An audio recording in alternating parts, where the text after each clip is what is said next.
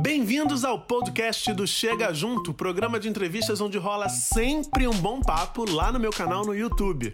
A partir de agora você vai acompanhar a íntegra de uma dessas conversas bem especiais. O meu convidado dessa semana é ator, tem 30 anos de carreira, já fez aproximadamente uns 11 musicais no teatro e abraçou a psicologia também num determinado momento da vida. E olha, ele conta dizendo que psicologia e teatro tem tudo a ver, dão match. Vamos saber por quê? Quem chega junto essa semana é Carlos Arruza, querido. Prazer te Valeu, receber prazer, aqui. querido. Me fala, a psicologia veio por conta do teatro ou em decorrência do teatro? Como é que foi essa história? Ela veio, ela veio um pouco sozinha, um pouco insegura e certo do que que eu ia fazer com ela. Mas depois, em contato, eu entendi que ia servir perfeitamente para o que eu já exercia. Mas a princípio nem foi esse o primeiro objetivo, não. Qual era o primeiro objetivo? Era entender como é que eu poderia, numa carreira tão instável, contar com um plano B. Saber como é que eu ia conduzir isso e, e- e- e um apoiar o outro, de alguma forma. Mas acabou que realmente casou e ficou, ficou dentro, né? Ficou... Um pertence ao outro. E quem ajuda mais? É o ator que ajuda mais ao psicólogo ou é o psicólogo que ajuda mais ao ator? Rapaz, eu não sei dizer. Eu acho que. eu acho. Eu acho que a pessoa ajuda mais aos dois. é, porque nesse processo você acaba se transformando e, e mantendo uma certa distância para assistir o que você está fazendo. E como os dois atravessam a pessoa, a sua construção, você acaba é, se servindo dos dois de uma maneira muito autônoma, muito, muito distanciada mesmo. Agora, nesse processo de, de- de- de descoberta da psicologia, como uma outra possibilidade profissional, de inserção profissional também, isso mudou a sua forma de olhar para o que você fazia no palco, para o que você fazia, inclusive antes de subir no palco, que a gente sabe que o processo ali de, de- de- de- de desenho de um personagem, de uma linha que você escolhe para poder fazer aquela outra vida, antecede ao próprio palco, né? Enfim. eu, eu, como cada um tem um processo, cada um segue uma escola, né? E eu tenho a formação pela CAL, e na CAL existe um método, e a gente vai, mesmo conhecendo os outros métodos, mas esse estilo de uma certa forma a gente mantém. é, eu sempre me vi um, um artista mais intuitivo, e é difícil abrir mão disso. É muito difícil, porque quando as pessoas começam a te exigir técnica, e que é fundamental, ao mesmo tempo você tem que tomar, eu tenho que tomar muito cuidado, porque quando eu começo a pensar demais no que eu estou fazendo, quando eu estou me apropriando muito daquela informação, eu perco algo que para mim é muito maior, que é um- uma expressão autêntica, intuitiva. Então, realmente eu não sei, eu não sei se o que, que ajuda de fato. Eu sempre me obrigo a voltar para esse estado mais primitivo do artista intuitivo, em que está ali fazendo algo que está tá dando tesão. Porque a matemática da arte eu acho, eu acho muito perigosa quando eu acesso. Mas entendo, principalmente em teatro musical, que é, a técnica é, é o pulo do gato. É um domínio físico, é um domínio vocal, é um domínio de tudo. Então, assim, eu, eu ouso dizer que eu sou um subversivo nesse sentido. N- não falo isso como ou o subversivão da parada. Eu realmente gosto de, de- Eu faço de conta que estou entendendo e vou na minha. E no final, você fala, ah, que legal, e funciona, ah, que voz boa. É, tá, mas sou eu. Esquece aí o método X, o belting, sabe, eu, tô, vou ser apedrejado. É o teu jeito de sentir. Exato, exato. E, e eu fico muito. Eu, eu sou um cara que sou fascinado por talento, né? Eu, eu vejo um filme, a história me chama muita atenção, mas eu olho para aquela atriz, para aquele ator e falo assim, cara, como esse cara conseguiu fazer? Eu sou esse tipo de pessoa. E sempre me questiono muito como é que esse cara ou essa mulher, como é que vocês chegam a esse lugar, né? Como é que você lê num papel assim, não? Você vai fazer um médico que um belo dia se separa da mulher e aí você constrói aquela vida. E aquilo fica tão verdadeiro que a gente olha para uma tela distante, né, de de onde aquilo foi gravado, e olha e fala assim, bicho, é verdade, ele é esse cara, e se emociona com aquilo que você está inventando, dizendo pra gente ali. Como é que você chega, porque você está dizendo que começa pelo sentimento, mas é um processo que também envolve leitura, você é daquele tipo que fica pensando, não, que perfume esse personagem usa, como é que é esse processo para você? Depende do grupo, depende do diretor, depende de uma série de coisas, do momento que eu estou passando. É claro que a gente tem sempre que se adequar a quem está regendo o- o esquema, a parada ali. Mas é, Quando você fala isso, sobre eu me emociono com o que eu vejo, eu, aí eu entro um pouco na, na, na psicologia. Eu falo assim, pô, quem é que está vendo, quem é que está se emocionando? Eu, por exemplo, eu, eu não gosto de trabalho de muita gente muito boa, justamente porque eu percebo que tem muita construção ali. Para te levar aquela emoção. Para levar a emoção. Sim. E só de eu perceber que houve a construção, eu já perco o encanto, eu já, eu já fico crítico. Falo, hum, tá usando aquela técnica para me levar, olha aquela musiquinha que entrou para poder Sim. me fazer chorar. Aí eu fico assim, não, não, não é verdade, não está acontecendo. Né? É, é, subjetivo. Mas vamos falar de musical, Rusa. Diga. Em que momento, assim, são 30 anos de carreira, né? Desde muito jovem, você no palco já fazendo musicais. Em que momento que esse gênero te, te cativou?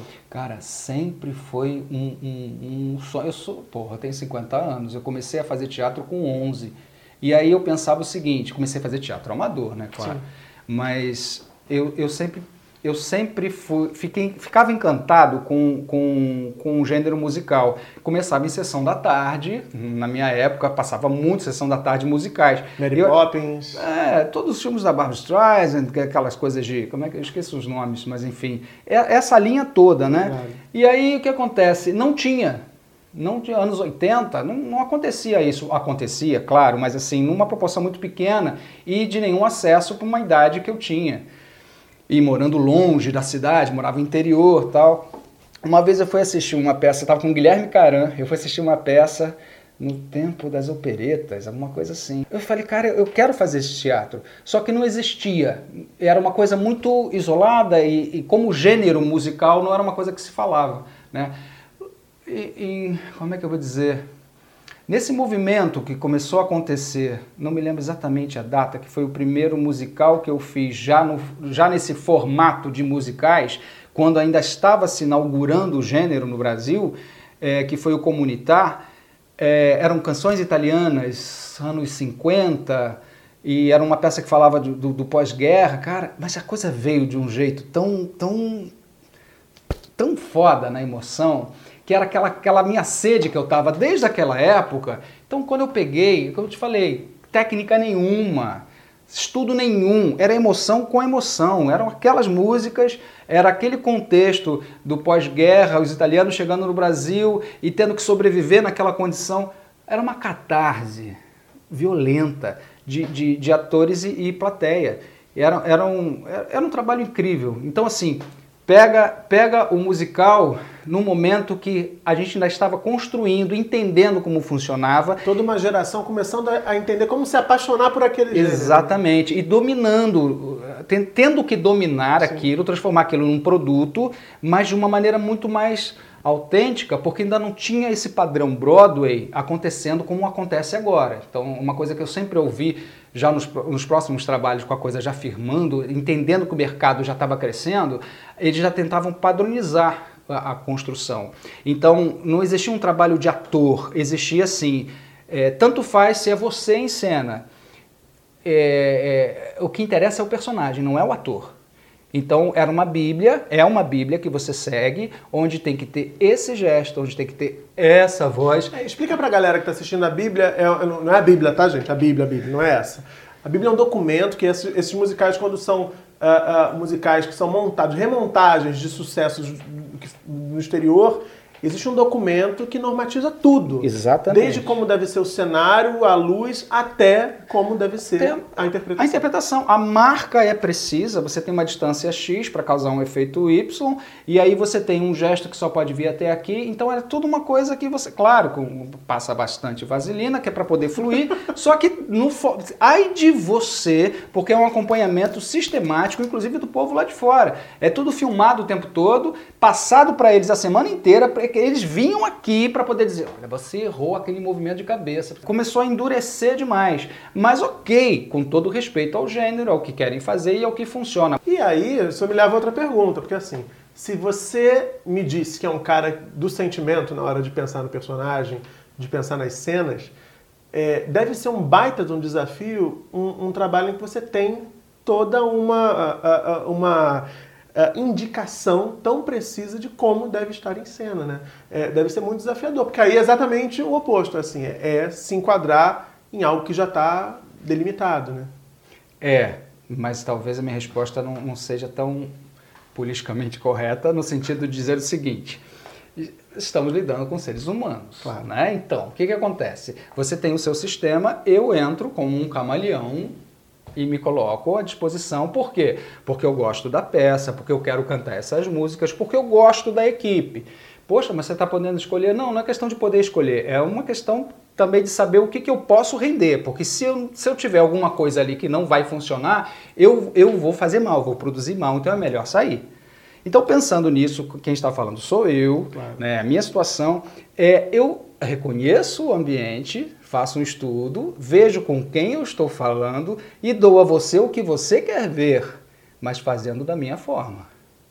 Então é uma saída, né? Eu vou lá, não, faz isso, tá, faço isso, mas ali eu hum, hum, dou o meu jeitinho até que, até que eu te conquiste, né? Uhum. Porque existe sim um, um uh, para alguns atores a, o grande desafio é seguir a Bíblia. Isso é, esse, esse é o grande momento de superação do, do ator. Para mim, não.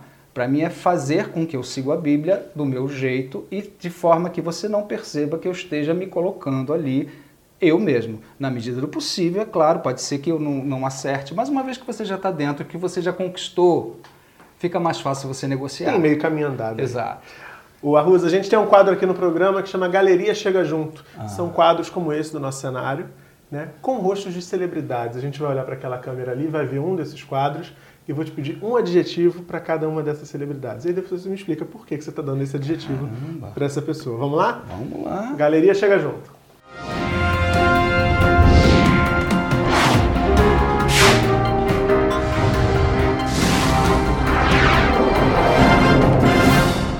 O primeiro rosto é Cláudia Raia. Cara, é, é uma palavra? Um adjetivo, depois você me explica por quê. Ah, pô. Vitoriosa, é isso? Eu acho que sim. Por quê?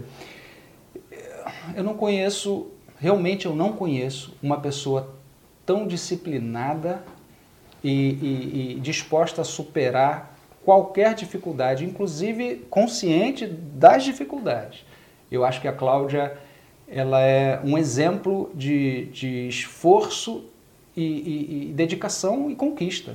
A Cláudia, a Cláudia é uma operária, a Cláudia é uma batalhadora. É uma fazedora. Ela faz. A gente, a gente pegou, claro, nomes relacionados aos musicais, sim, né? Sim. Vamos pro próximo. Jarbas Homem de Melo. Ah, marido da Cláudia Raia. É, é outro querido, já trabalhamos juntos. É, é uma pessoa muito séria, muito honesta e não falo isso para agradar ninguém, não teria problema nenhum em dizer qualquer outra coisa. Mas que palavra que eu vou usar, primeiro adjetivo, eu acho que o Jarbas é, é íntegro. É um cara íntegro. É íntegro. Para fechar, olha, tá fácil, hein? O pessoal gosta de você. Bibi Ferreira. Porra, cara. Um adjetivo para Bibi? É até difícil, eu reconheço. É difícil. Ah, não sei. É rasgação de seda, né? Vamos lá. Bibi. Cara, eu vou ficar horas aqui para pensar um adjetivo para Bibi. Ela é. Não sei. Brilhante? É isso um adjetivo? É, você tá, vou, vou no brilhante. Porque quem sou eu, né? Depois que todo mundo já sabe até muito mais do que eu sobre ela.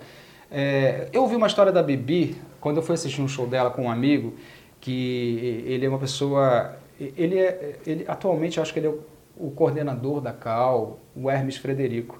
E ele falou assim, estou com o ingresso para ver Bibi aqui, você vai comigo? Vamos? Aí fomos lá no João Caetano. Ele me contou uma coisa, Hermes, você me, me perdoa se eu estiver reproduzindo errado, mas isso me marcou muito. Cara, será que eu posso falar isso? Pode, ele falou que pode. Falou, falou aqui no ponto. Ele me falou alguma coisa no sentido, Hermes, me perdoa se eu estiver falando demais ou se estiver falando uma coisa errada, se eu entendi errado. Ah, ninguém queria trabalhar com ela. Bibi começou a cantar e. Cara, não sei se eu estou falando merda, mas eu vou falar. É... Nenhum professor aceitava a Bibi. Ela não sabia cantar, ela não tinha uma boa voz, ela não era afinada. Só que ela queria fazer. E aí, nessas, nessas mil tentativas e todas as recusas de professores, ela foi para Paris estudar canto. Lá ela encontrou, não me lembro o nome do professor ou professora, e que falou: Vamos trabalhar assim, você vai cantar. e voltou para o Brasil. Já com esse selo de qualidade, porque a gente tem muito isso, né? Sim. A gente vai, ainda é assim. Quando você volta para cá, todo mundo te reverencia e, e, veio fazendo, veio sabendo fazer o que antes ela estava tentando aprender, né? E, e, virou a Bibi, né, cara? Virou a Bibi. Eu pegando carona nessa, nessa galeria aqui, eu diria que a Bibi é eterna. Eu tive a oportunidade de ver a Bibi em cena algumas vezes. Inclusive eu vi a última apresentação da Bibi no Teatro de Casa Grande aqui, quando ela já estava bem fraquinha, sentadinha. Vi ali, na primeira fila, literalmente, olhando e torcendo assim, tomara que ela consiga terminar. Ela estava bem debilitada. E, enfim, imaginava que poderia ser a última vez. De fato, foi a última vez que ela teve em cena. Olha. Eu a vi. Vi outras vezes inúmeras. Bibi maravilhosa sempre. Eu não poderia deixar de falar de Bibi Ferreira falando de teatro musical, né? Acho que é até uma justíssima homenagem. Você é psicólogo, você atua, né? Você tem a sua, a sua clínica, tem seus pacientes. Como é que os pacientes lidam com o, o fato de ter um, um doutor, um psicólogo, que é também ator, né? Estou te fazendo essa pergunta, conheço alguns psicólogos e em geral, eles têm muita, muito, são muito ciosos, assim, não, preciso ser discreto, preciso ficar na minha, o paciente não pode ter muito contato, não, não, pode me ver. Tem psicólogo que não tem rede social, enfim, tudo certo. isso. Como é que essa, essa, essa história toda é resolvida por você, pelo doutor Carlos? Rapaz, é, voltamos à questão da, da ciência, barra intuição, barra Sim. feeling, o que quer chamar, né? Que pudesse chamar isso. Eu penso o seguinte, o, os tempos são outros, né? Você, você não, eu tenho rede social, eu sou um ator, eu preciso mostrar imagem, eu preciso me comunicar com as pessoas com, com a mesma velocidade, saber o que está acontecendo. Então, assim, não teria por que ter, ter rede social e não, e não deixar isso aberto para que qualquer um me conheça. A gente ouve muito isso na formação sobre o distanciamento, sobre manter uma, uma, uma né, um, um certo sigilo com relação à pessoa, para que o paciente esteja ali em contato. Mas aí, desde a formação, que você vê a psicologia é extremamente esquizofrênica. Você, você é toda repartida. E aí você, em sala de aula, você ouve assim, porque o caminho para tratar a saúde é A. E aí você, uou, oh, caramba, o cara achou o caminho. Aí o professor sai, entra o outro, não, porque o caminho é B. Aí muda completamente e desautoriza o que o A acabou de dizer. Então você já começa a dar uma certa liberdade. Ao mesmo tempo que apavora, você fala, ah, então o negócio não é tão, não é tão assim, né? Então vamos lá. É, eu prefiro que o meu paciente saiba quem eu sou. Até porque eu acredito Vou fazer uma comparação que não sei se, se tem muito valor, mas para mim bateu bem. Eu estava atendendo uma paciente essa semana que ela falou o seguinte, que ela é espírita e ela, ela disse uma coisa que eu nunca ouvi. O problema da mediunidade é que as pessoas tratam, no contato com o outro, tratam o outro como um ser inferior, porque está sofrendo. E eu tenho a solução, eu dou o caminho e eu levo a cura uhum. através dos meus dons. Né? E isso é absolutamente errado, porque, segundo a, a, espiritualidade, quem tem o dom deve mais do que aquele que sofre. Porque veio para acertar alguma coisa dentro dessa história toda que criaram. Eu acho que com psicólogo não é diferente. Quem está ali precisando de mim está falando com alguém realmente no mesmo lugar e se bobear numa situação ainda pior. Por várias questões. Mas assim, se o, quanto mais esse cara sabe de mim, mais à vontade eu fico para dizer o que, que eu penso. Né? Porque imagina hoje, sei lá, é, é, é muito comum dentro dessa história de transferência, contra transferência, o cara criar um ideal meu e depois me encontra na esquina ou num baile de carnaval ou beijando na boca.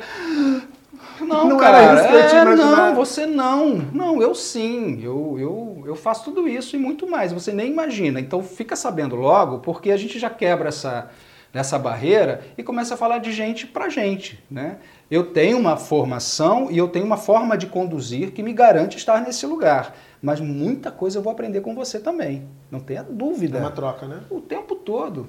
E, e, e Carlos, uh, a gente está vivendo uma fase no mundo toda é, todo, está sendo muito discutida é, é, uma certa tendência ao, ao, falseamento de emoções. O que, que eu estou querendo dizer isso? Está muito comum tomar remédio, tomar remédio, é, é, de, remédio que atua exatamente nos humores, né, nos sentimentos. ou se você está triste demais, você toma remédio, ou se você não dorme, você toma, ou se você dorme demais, você toma para acordar. Está tudo muito medicalizado, tem toda uma discussão aí. A gente tem tido, a partir dessa tua experiência como psicólogo, você acredita que a gente tem tido dificuldade de lidar com sentimentos? A vida tem nos, nos levado a um lugar em que a gente não sabe muito bem processar o que está sentindo? Pô, cara, tem a menor dúvida. A gente está perdendo. Ah, eu, como eu acredito muito em autorregulação, eu acho que todo movimento é para melhor, mas até que isso, isso se dê, a gente vai sentir muito na uhum. pele, né? E a gente está numa fase de total ressignificação. Está tudo criando novos sentidos que a gente não sabe onde vai dar. Então, acho que nunca estivemos tão perdidos com tudo, com toda, com todo o movimento, com toda a busca que a gente tem em cima de direitos, é, é, de valores que, que, que, dizem respeito a mim e a você outros, mas ao mesmo tempo perdemos essa, vamos dizer assim, essa ilusão de segurança que até umas gerações atrás a gente tinha. Né? Se eu fizer isso, então vai acontecer aquilo, se eu estudar, eu vou conseguir não sei o quê. Relação causa e efeito. Né? Exato. Né? Se eu casar, então eu vou ter uma família, então acabou, acabou. E, e a droga entra aí para ver se a gente segura um pouco, né? É, é, a onda ganha um pouco de tempo. Não estou dizendo, não sou a favor disso, absolutamente. Escolhi a psicologia justamente por isso. Poderia ter entrado na medicina, com a psiquiatria. Eu acredito na, no, na não droga, mas eu entendo perfeitamente isso como um, um movimento pela vida. Claro. A pessoa está tentando achar uma saída. Então tentando ela... se equilibrar de alguma forma. Tá, exatamente. Eu fiquei te ouvindo e é muito interessante pensar. É, é, é, na verdade, a gente está vivendo um período histórico em que as certezas elas foram desconstruídas. Né? Uhum. É, e também tem um outro fenômeno muito grande que é, é, é, a depressão. Algo que eu tenho lido muito sobre isso, Sim. sobretudo depressão de jovens, suicídio de jovens. Recentemente saiu uma pesquisa dizendo que, sobretudo aqui no Brasil, o suicídio de jovens negros ainda é maior, muito maior. uhum. O que, que, você, que, que você observa nesse sentido? É, além disso que você acaba de dizer, essa questão das certezas que foram deixadas de lado, né? Uh, o, o que, que explica a gente estar nesse lugar, nesse lugar que é um lugar de dor? E eu acho que é coletivo, né? A gente saca um mal-estar, né? O ar tá pesado, né? O que, que você entende aí por, por essa fase que a gente está vivendo? Não, não, sei se eu vou conseguir te responder assim, mas eu, eu, eu acho que cabe. Eu, eu, ah, eu acabei optando pela esquizoanálise. Perdão. A esquizoanálise é, é uma abordagem que trata exatamente a questão da, da não estrutura. Ela, ela tenta entender o que, que quais são as conexões que você faz na sua vida que fazem sentido para você e a partir daí você observa e produz realidade. Né? É, considerando que tudo é construção para a esquizoanálise, o que a gente faz em consultório é justamente perceber quais são as suas implicações, onde você está conectado, para que aí, nesse, nesse processo, você realmente entenda que isso foi algo que, que, chegou, que não é natural, que foi naturalizado, mas não é natural, e aí a gente buscar outras conexões que possam te deixar mais potentes. O que, que eu quero dizer com isso? Essa fase parece que está tirando está tirando os plugs todos, as conexões. E aí está ficando o quê? O caos. Nesse caos, a gente apavora, porque a nossa única referência são as conexões que, que estão sendo perdidas, o que, que entra. Né? Uhum. Aí eu volto para a questão da autorregulação. Isso, isso é um grande ganho, apesar da enorme dor, do desespero. De como, Mas só né? tem uma forma da gente realmente mudar, é entrar nesse lugar. Porque senão a gente vai continuar reproduzindo aquilo tudo que a gente acreditou que era natural. Viver é assim. Se eu não fizer isso, eu não vou ser feliz. Só existe essa forma. E é, eu acho que é o que está acontecendo atualmente. A gente está tentando, de uma certa forma, se agarrar em qualquer outra coisa que já existia para ver se eu estou mais seguro. Né? É, não acredito que isso vai acontecer.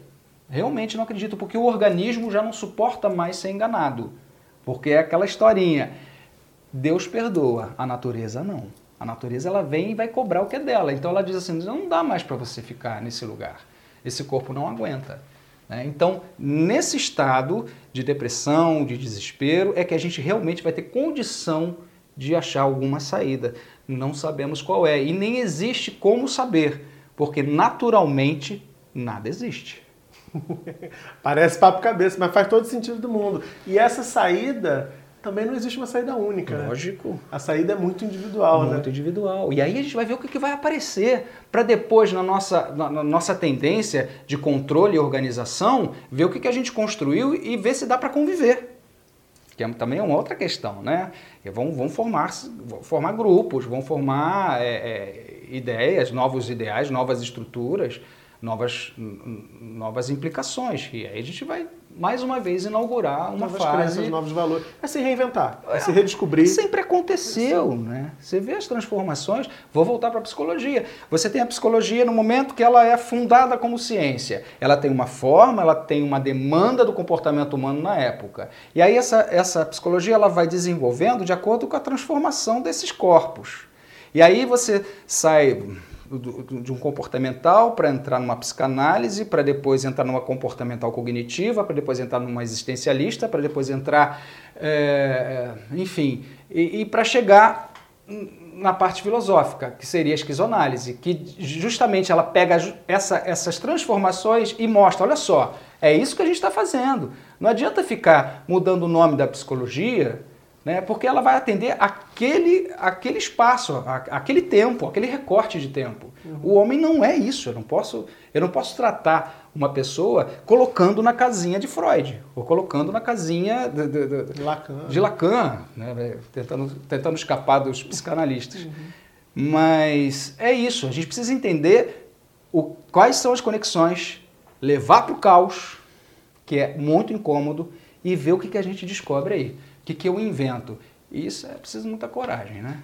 E você percebe essa sensação esse, no teu consultório? As pessoas mais procuram um psicólogo por conta disso? É o sofrimento que leva, majoritariamente, claro que são, né, tem, tem particularidades, cada um vai por um, por um motivo, mas geralmente é, é pela dor? É pela dor. É pela dor, pelo medo do que está acontecendo com ela, que ela não entende.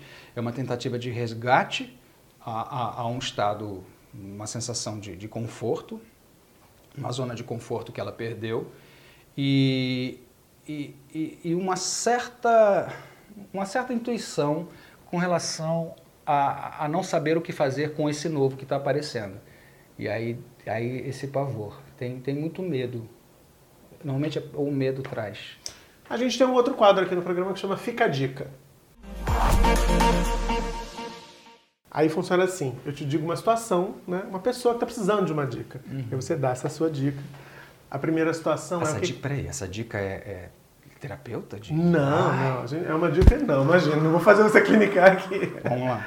A primeira situação é a seguinte: aqui no Brasil muita gente tem aquela ideia de que psicólogo tá ligado à loucura. Tem um medo do psicólogo, né? Ah, vou pro psicólogo, então tô maluco. O que, que você diria para quem se depara ainda hoje, em 2019, com esse tipo de receio? Qual é a dica que você dá?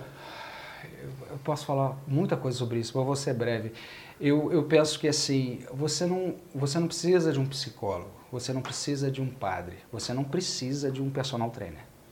Agora, tudo é um auxílio luxuoso, no melhor sentido, não falando de grana, mas quando você realmente tem um, um facilitador, um profissional, um especialista que possa eh, te, te conduzir né, a, a, num processo. Se você entender que, que o psicólogo é um facilitador, ele vai, de uma certa forma, eh, catalisar, movimentar de uma forma mais, mais produtiva, eh, como é que chama isso com relação ao tempo? Otimizar o seu tempo, vo- você nem vai pensar se a questão é de loucura, você nem vai procurar só quando estiver mal, que isso é muito comum. As pessoas estão mal, estão sofrendo, apaga o fogo, vai embora, ah, não, eu tô, tô bem, já acabou. Aí depois volta de novo, não, peraí, cara, o que, que é isso? Então, não, não associa o psicólogo ao problema. Pensa no que você está fazendo é, é, com a tua vida como um todo. O psicólogo não está ali só para te ouvir chorar.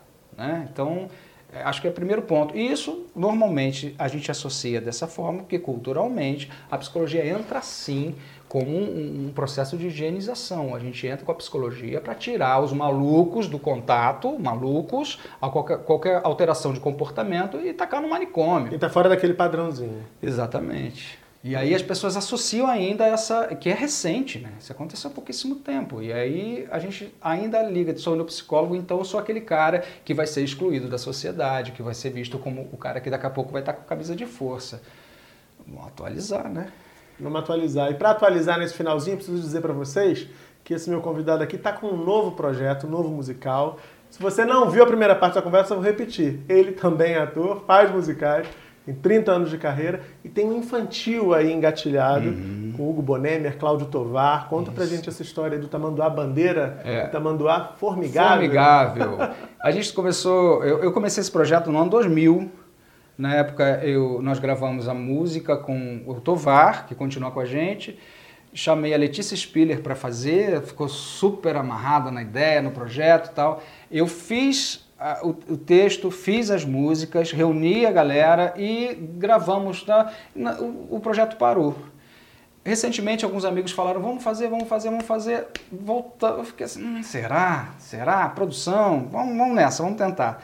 E a gente está nesse movimento agora. E é uma pegada que eu acho que pode fazer diferença. A gente traz uma, uma proposta não só pegando todo esse, esse mote né, musical, que, é, um, que é, um, é uma paixão desde sempre para mim, é, mas para poder falar com a criança de hoje, para poder falar sobre temas como conscientização alimentar, falar sobre sensibilidade. É, a gente aborda muito a questão dos sentidos, né? trazer alguns elementos que, que possam é, aproximar mais o público do que está acontecendo em cena.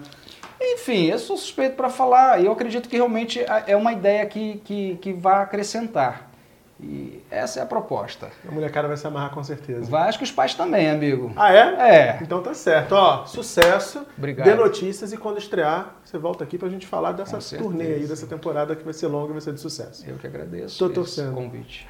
Você acaba de ouvir mais um episódio do podcast Chega Junto, com a versão em áudio dos papos que rolam lá no meu programa de entrevistas no YouTube.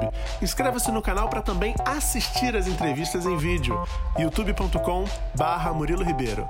Beijão e até semana que vem.